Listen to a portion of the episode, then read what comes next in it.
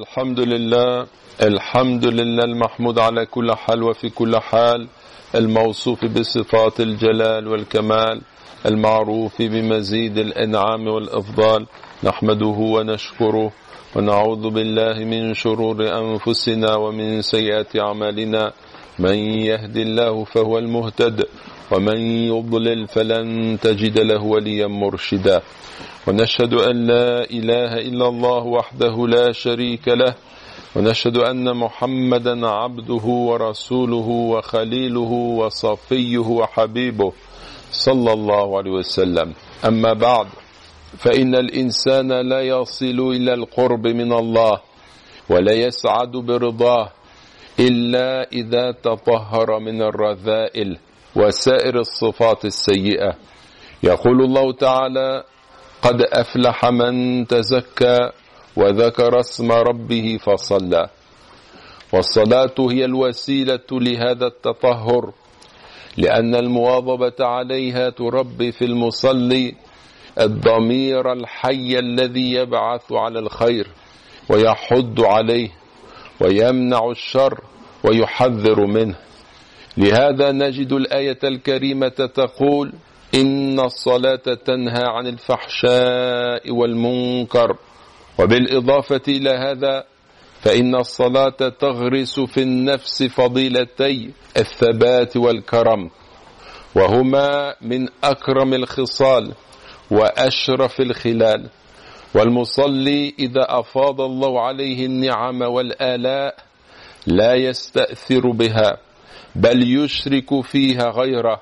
وإلى هذا تشير الآيات. إن الإنسان خلق هلوعا. إذا مسه الشر جزوعا. وإذا مسه الخير منوعا. إلا المصلين الذين هم على صلاتهم دائمون. وإذا كانت الصلاة تكسب المرء سكينة النفس وتطبعه بطابع خلقي جميل فإن هذه الصفات تجعل المقيم لها رضي النفس حسن الخلق عضوا نافعا في المجتمع الذي يعيش فيه وتخلق منه خلية حية تعمل وتنتج ويعم خيرها الناس. ثم ثم إن الإسلام حبب في الصلاة الجماعة وأوجب صلاة الجمعة كل أسبوع واجتماع أهل الحي في اليوم خمس مرات مع اجتماعهم يوم الجمعة اجتماعا أوسع مدى يقوي الروابط الاجتماعية ويشد أواصر الصلات بين الجماعة ويشعر كل واحد بأنه أخ لكل من في المسجد وأنه مساو له فتنمو روح المساواة الحقيقية. لا فرق بين غني وفقير ولا بين عظيم وحقير فكلهم عباد الله. وبهذه الممارسة العملية للمساواة تنتفي فوارق اللون. وفوارق الثراء وفوارق الدم فيشعر الفرد شعورا حقيقيا بأنه للجماعة وتشعر الجماعة بأنها للفرد. وهذه الغاية هي أسمى الغايات التي يجهد العلماء والحكماء والمربون والفلاسفة أنفسهم في تحقيقها. ليعم البشرية الأمن والسلام. ويلاحظ أن هذه الحكم لا يمكن أن تتحقق إلا إذا أقبل المصلي على صلاته بوعي كامل ويقظة تامة وتأمل حقيقي في الأقوال في أقوال الصلاة وأفعالها. وهذا هو المعبر عنه بالخشوع. في قول الله تعالى قد أفلح المؤمنون الذين هم في صلاتهم خاشعون. فإذا تجردت الصلاة من هذا الوعي كانت قليلة الثمرة بل عديمة الجدوى.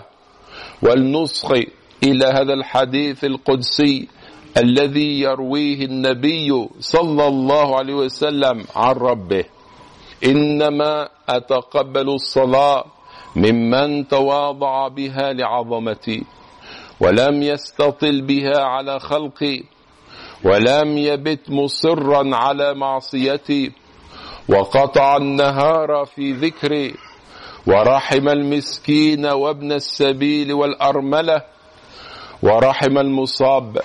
ذلك نوره كنور الشمس أكلأه بعزتي وأستحفظه ملائكتي. أجعل له من الظلمة نورا ومن الجهالة حلما ومثله في خلقه كمثل الفردوس في الجنة. رواه البزار عن ابن عباس لكن أقل ما يقال فيه أنه حديث ضعيف. ولنتدبر قول الرسول صلى الله عليه وسلم قال الله عز وجل قسمت الصلاة بيني وبين عبدي نصفين ولعبدي ما سأل. فإذا قال الحمد لله رب العالمين قال الله عز وجل حمدني عبدي. وإذا قال الرحمن الرحيم قال الله عز وجل أثنى علي عبدي. وإذا قال مالك يوم الدين قال الله مجدني عبدي. وفوض إلي عبدي. وإذا قال إياك نعبد وإياك نستعين قال هذا بيني وبين عبدي ولعبدي ما سأل. فإذا قال اهدنا الصراط المستقيم صراط الذين أنعمت عليهم غير المغضوب عليهم ولا الضالين. قال هذا لعبدي ولعبدي ما سأل. فنسأل الله عز وجل أن يجعل هذه الصلاة صلة قوية صادقة بيننا وبينه عز وجل. اللهم أمين. اللهم أمين.